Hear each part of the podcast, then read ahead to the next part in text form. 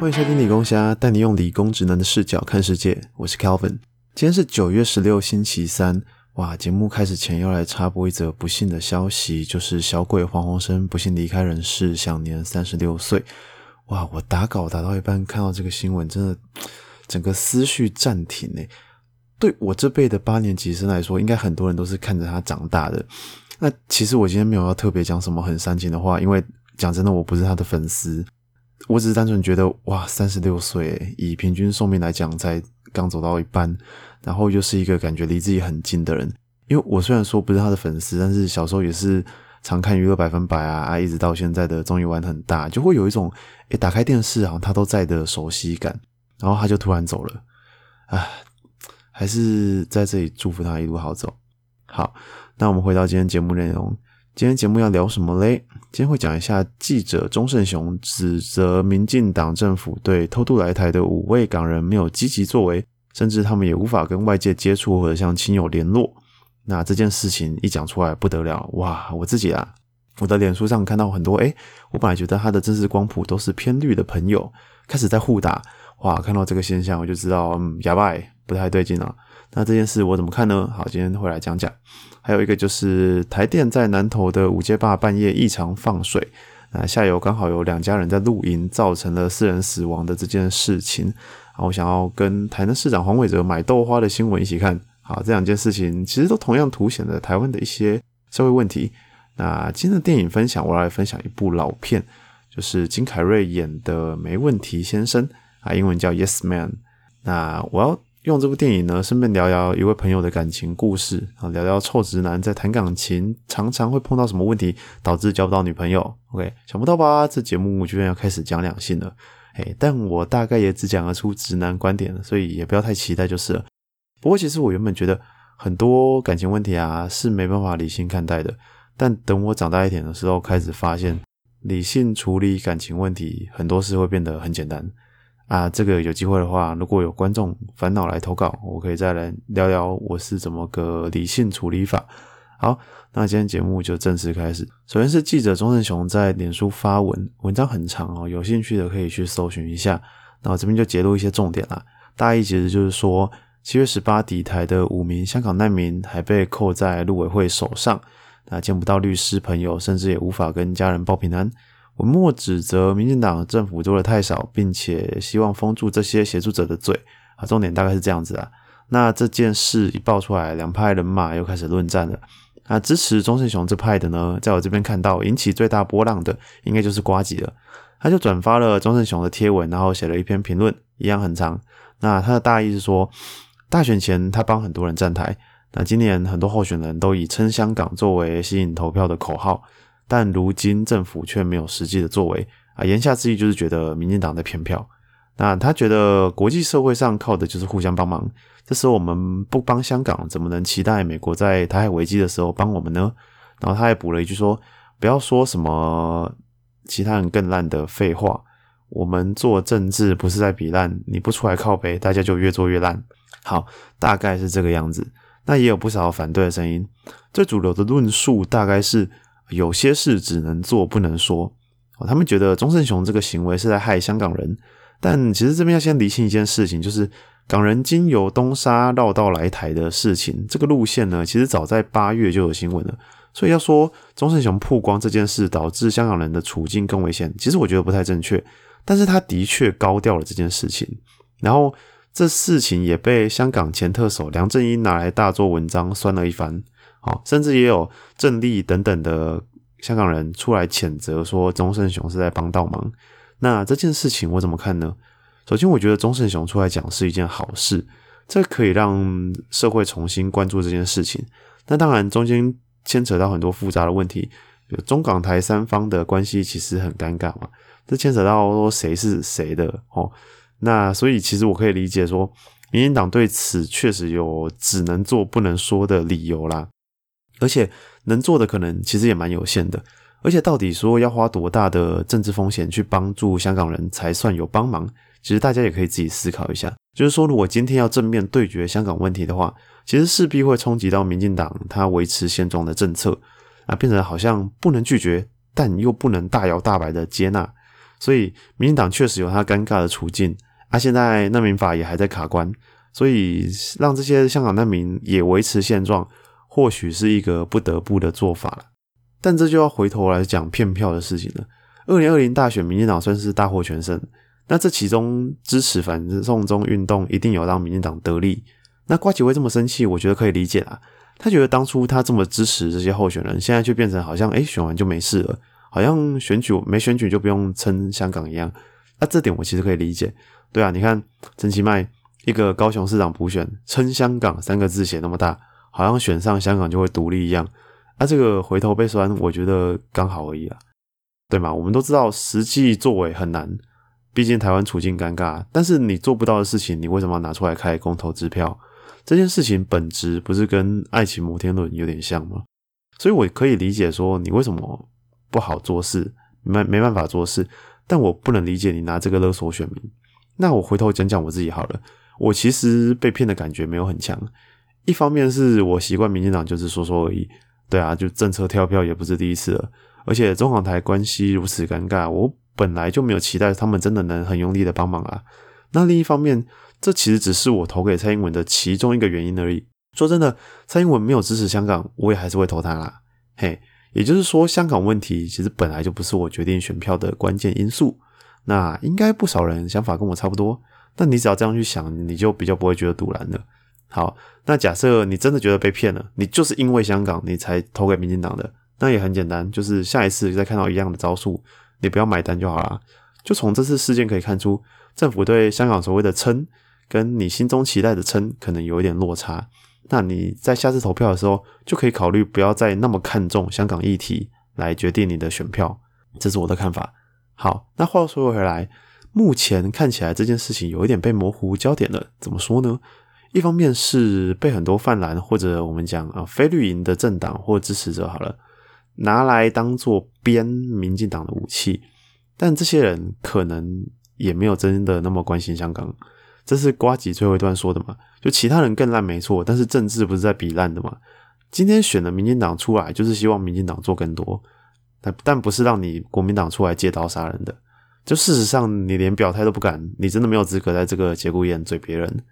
好，所以这是我觉得失焦的第一个点。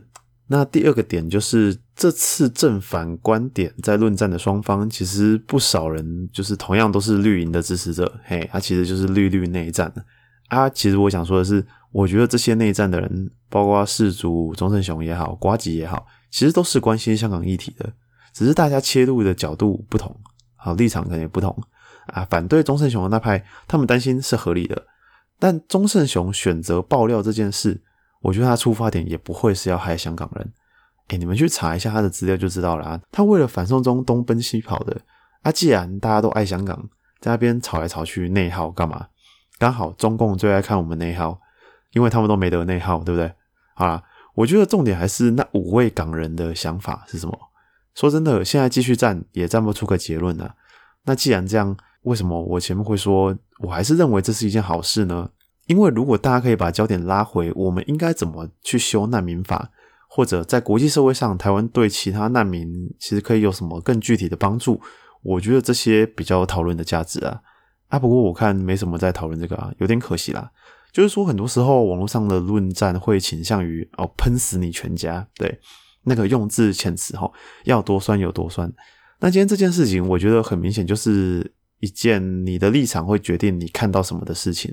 那这时候你不去试图理解对方，然后一开口就要战，那你跟大陆小粉红开口闭口就 NMSL 哦，你妈死了有什么两样？好好，以上是我对这件事的看法了。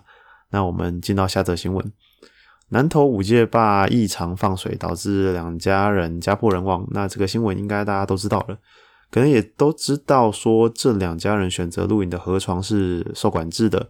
那这时候就有问题啦。首先，这件事情其实跟过去比较常见的自己闯入管制区发生山难，然后要国家救，其实还是有一点点不一样的地方。因为难免会这样想，就是要是台电没有事故，哦，这两家人可能也没事。但其实我们还是要去想源头是他们今天要是没有进入管制区露营，也就不会有这件事情了。也就是说，确实这件事情的成因不会只有一方，但这是有先后顺序的。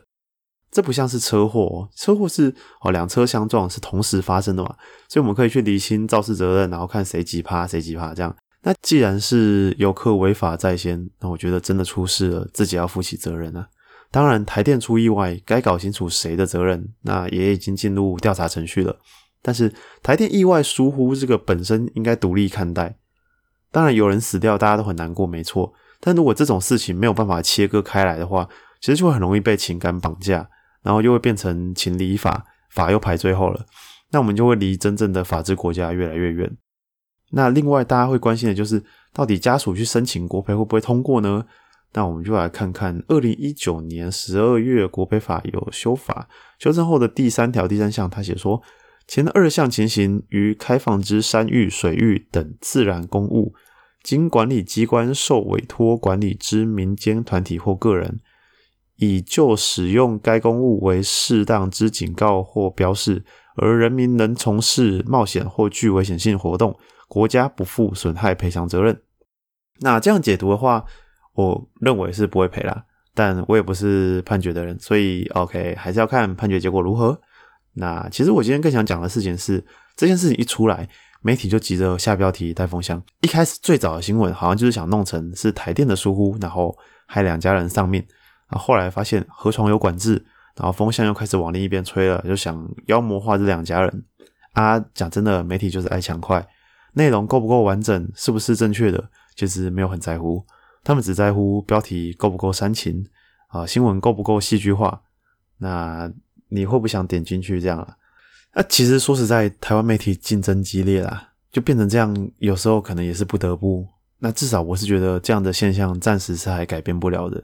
那我们知道从自己开始改变啊啊，要怎么样才能不被媒体牵着鼻子走呢？我给大家两个思考方向，我觉得蛮有用的。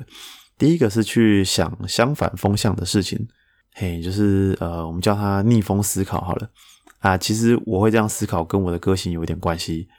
我从小就是他妈的，大家在做什么，我就故意不做，嘿，我就中二。而且我现在跟大家一样跟风在录 podcast，好，我道歉。好啦，拉回来。这样子的逆向思考，其实我还蛮喜欢的，因为这其实也有一点理工精神在啦，就是说科学就是可以被质疑的东西嘛。当大家都说地球是平的，我偏要说不是。好，当你开始练习这样做的时候，虽然不见得说每次都会有收获，但是你看事情的观点会渐渐的变广啊。很多原本觉得理所当然的事情，你会开始看到一些不同的观点，然后觉得，诶，这些立场的人讲的其实也颇有道理的哦，大概是这样啦。那另一个方法是什么？另一个方法就是不要只看表面，要学会自己去联想一些细节出来啊。比如说这次事件好了，如果你只看到疑似台电疏忽，然后造成河床露营的两家庭死亡，好，如果你只有这些资讯的话，像我，我就会开始联想说，哎，疑似，当看到疑似，就听起来就不太可靠。这疑似到底是谁说的呢？这到底是不是确定的事实呢？然后那两家人露营的地点具体是在哪里？是在河床的哪里？OK，那这件事情是不是有办法可以避免啊之类的啊？如果这样去想的话，你就比较不会媒体喂给你什么你就通通吃下去啊。最可怕的就是你直接吃下去之后，然后网络社群媒体你就直接开喷。那其实很多时候事情还没明朗之前你就下定论，往往就是容易被打脸啊。像一开始你如果看到标题，然后就觉得哦台电的错，哎就被打脸了，好对不对？那这种舆论很多时候其实也会造成当事人的伤害。好了，就是以上两招给大家参考参考，就是逆风思考，还有联想思考了。好，这是我的方法。好，那我们休息一下，进入后半段。OK，welcome back。这一段我们要来讲黄伟哲买豆花的事情。好，这件事情可能大家不知道，这件事情是这样子的。上周台南有个八十八岁卖豆花的阿伯被恶意弃单，那市长黄伟哲得知之后，隔天特地前往，然后包下阿北所有的豆花。诶，这听起来是好事一桩，对吧？但其实背后有些问题。先讲了，我昨天查新闻就看到，好像其实是恶作剧，就是阿北没有被弃单，然后当事人好像是冒用别人照片什么的。好，但这个我们先不管。我今天想讨论的事情是，严格来说。阿北算是违法摊商，对吧？虽然这个在台南啊比较非市区的地方，应该算是见怪不怪了啊。真的，可能有些听众是在北部或是一些城市长大的，包括我啦，其实我也是在台南市区长大的。你可能比较难想象说，诶，真的很多比较乡下的地方，骑车都不戴安全帽的啊。虽然说见怪不怪，但是毕竟还是违法的。那你身为一个市长，其实不应该用这种方式去蹭好感度。我不是在怪阿贝违法哦，其实从台湾从过去到现在，民主、自由、法治的观念，一直到解严之后才逐渐成型嘛。那这位阿伯这样子摆摊卖豆花，一定有一个脉络可循嘛？就他可能已经这样卖十几年了，哦，或者几十年了。那法令可能是在他老年的时候才定出来的嘛，所以他很有可能压根不知道他这个行为其实不对。啊，就像乡下地方的各种交通违规一样啊，其实真的要抓抓不完。但大家最后都选择睁一只眼闭一只眼，这或许要等到说时间拉长一点啊，更多受到法治教育啊有概念的公民长大了，那这个现象才会慢慢改善了。但是在改善之前，身为市长不应该带头支持才对。我觉得如果他真的想帮助阿贝，是不是应该从根本去立法辅导违法摊商的转型？这才是市长应该做的事情吧。但是偏偏台湾人太有人情味。他喜欢看感人的故事，这样子的照片发出来哦，还是能洗到一排赞啊！这就说明了台湾离真正的法治社会还有一段距离。我会觉得，与其去消费阿北，不如好好处理卢渣事件吧。哦，这个大家可能不知道，黄伟哲一直在自己脸书封锁账号啊、删留言啊，反正搞维稳那一套了。哦，反正只要跟他讲卢渣，你就是网军，你就是政治操作啊！不要怪我哈，我没有投给他哦。好，好啦，那开始讲今天要分享什么电影。今天要分享的是金凯瑞主演的《没问题先生》。好，这部片我很小的时候看的啊，我超级超级喜欢。哎，我说真的，呃，不夸张哦，我觉得它是组成我人生的一块拼图。嘿，它的等级跟全面启动一样。那它的详细剧情其实我没有记得很清楚，但我也没有爆什么雷，我就大概讲个开头而已。啊，它的剧情是在说，呃，主角就是金凯瑞。他本来是一个爱抱怨，然后生活很封闭的上班族。啊，有一天他去参加一个讲座，啊，那个讲师就逼他，有点像诅咒他，说你凡事都要讲 yes，你只要讲了 no，就会遭遇不幸。好，那他就他就信这一套了，就是开始朋友如果邀请他，就都说 yes，然后什么机会都说 yes，好，发现生活真的跟讲师说的一样，变得很精彩。好，大概是这样子。我只讲到前半段而已，他的后半段更是好看。好，他的转折我很喜欢。那这是一部好笑，同时又可以带给人很多启发的电影，而且它也不是那种你要看影评才能理解的电影，它里面的寓意其实都很浅白了。诶，拜托我那时候看的时候，我我不知道上国中了没，好像好像小六或者刚上国中吧。啊，你看我那个年纪我都看得懂了，好，所以真的真的推荐给大家。啊，为什么今天突然想推荐这部片呢？好，因为我觉得这跟很多直男在感情中面临的困境。呃，包括我今天要提到的这位朋友很有关。那我先介绍这位朋友好了，他叫悠悠。好，就是 上次我录《花木兰》那集，我说跟我吵架的那个。好啊，上次说他进去当兵了嘛？啊，他在里面很好笑，就是他常常打给我抱怨我里面有多干。啊，他这次打给我就讲说他在进去之前有认识一个女孩子啊，就是朋友介绍的。然后进去之之前其实他们就蛮聊得来的。啊，进去之后每天讲电话，好，他就觉得超爽。好，恋爱的感觉，好，跟我分享喜悦，然后我就一副理所当然的样子回他说：“你知道我以前讲做白工是什么意思了吧？”好，为什么我要讲这句话呢？因为悠悠以前在追女生的时候，常常犯一个毛病，我叫他真命天女症，就是他会过度重视每一个他想追的女生，像他就很爱问我说：“哎，你觉得我这样聊好不好？或是你觉得我应该怎么约她才好？”但是我看了一下他们的互动，就是聊天内容啊、聊天频率啊等等，我就觉得这些女生根本就对你没有兴趣，我就直接跟她说：“你在做白工，你不如赶快去认识其他人，多去拓展你的机会。”但她就是死不信，你知道吗？我就跟她说：“爱情不是解数学呢，就不是你做对了这一步，他就会马上爱上你。就很多时候有没有感觉是第一时间就决定的。”虽然我也不是什么很有经验的恋爱大师啊，但是我观察下来，我身边很多恋爱经验偏少的直男朋友，他们都有这种把对方当成真命天女的问题。那一旦这样做，你就会得失心很重，而且你会给对方很大的压力。最可怕的是，你通常自己不会察觉。我不知道大家有没有那种经验，就是诶全班都知道 A 喜欢 B，就 A 自己以为没人知道。我跟你讲，陷入真命天女症就是会像这样，那明明这个对象就没机会，你又死缠烂打，很容易就变成你自己在那边失恋，然后对方也很有压力，因为你也不会去告白，你怎么可能去告白？那对方总不可能主动说，哎，你不要再追我了，谁脸皮那么厚敢这样讲啊？对不对？啊，而且讲真的，讲了这样也太让人难堪了吧？对不对？然后这个镜头呢，又特别容易在恋爱经验少的男生身上发生。因为他不知道怎样的互动才是正常的，才是有好感的双方会有的互动。因为你看悠悠，他现在尝到甜头了，他就懂我在讲什么。为什么我说他以前都在做白工？那现在问题来了，我们要怎么解决真命天女的问题呢？这有几个面向。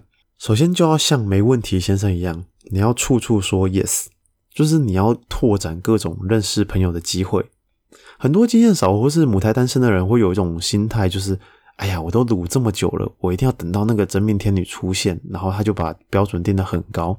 其实倒也不是说你不能定高标准，但是你必须得去练习跟异性互动，尤其是不带企图交朋友的互动啊，不然哪一天你符合你高标准的那个真命天女真的出现了，你怎么办？就是以我来讲啦，我高中男校又自然组，然后上大学也是理工科系嘛，我身边就很多连跟女生聊天都有困难的啊，我不得不说。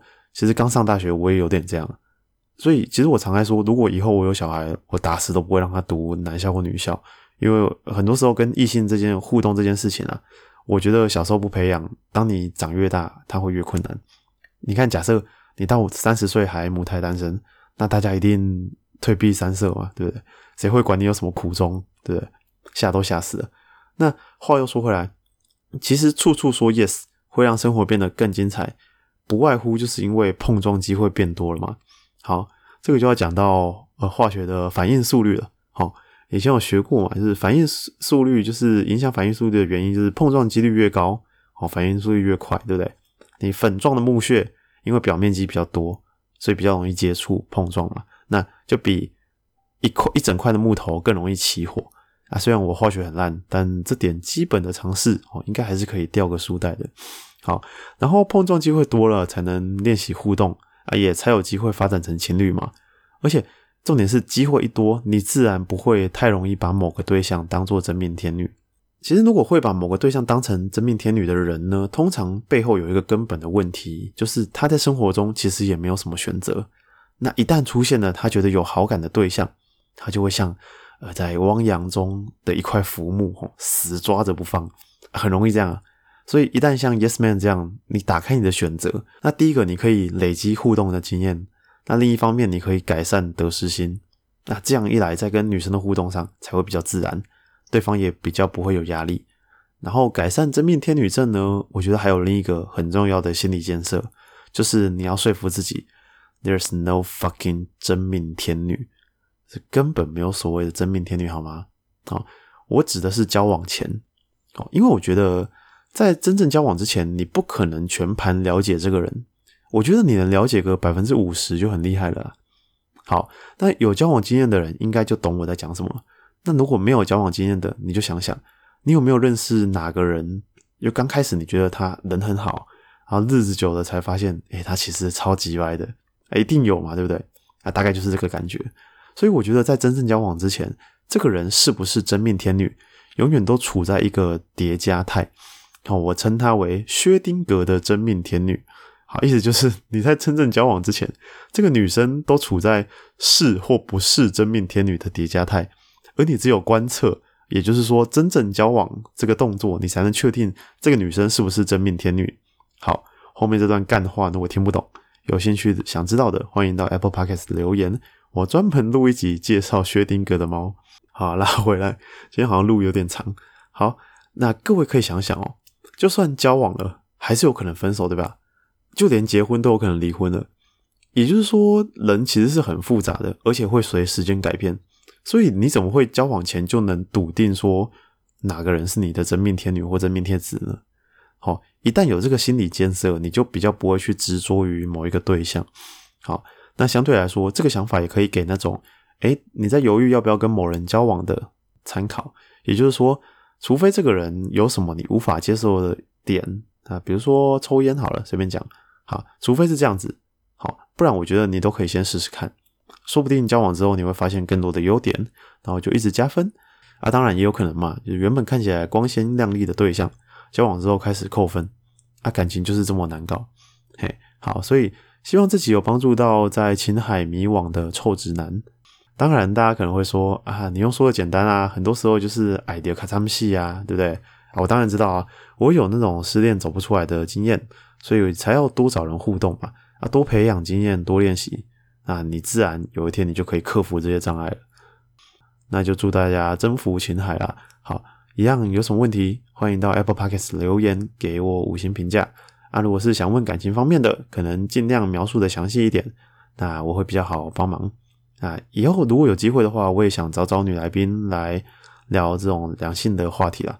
不然，如果都只有臭直男观点，哦，聊两性多无聊。OK，那这期节目就到这边，谢谢收听，拜拜。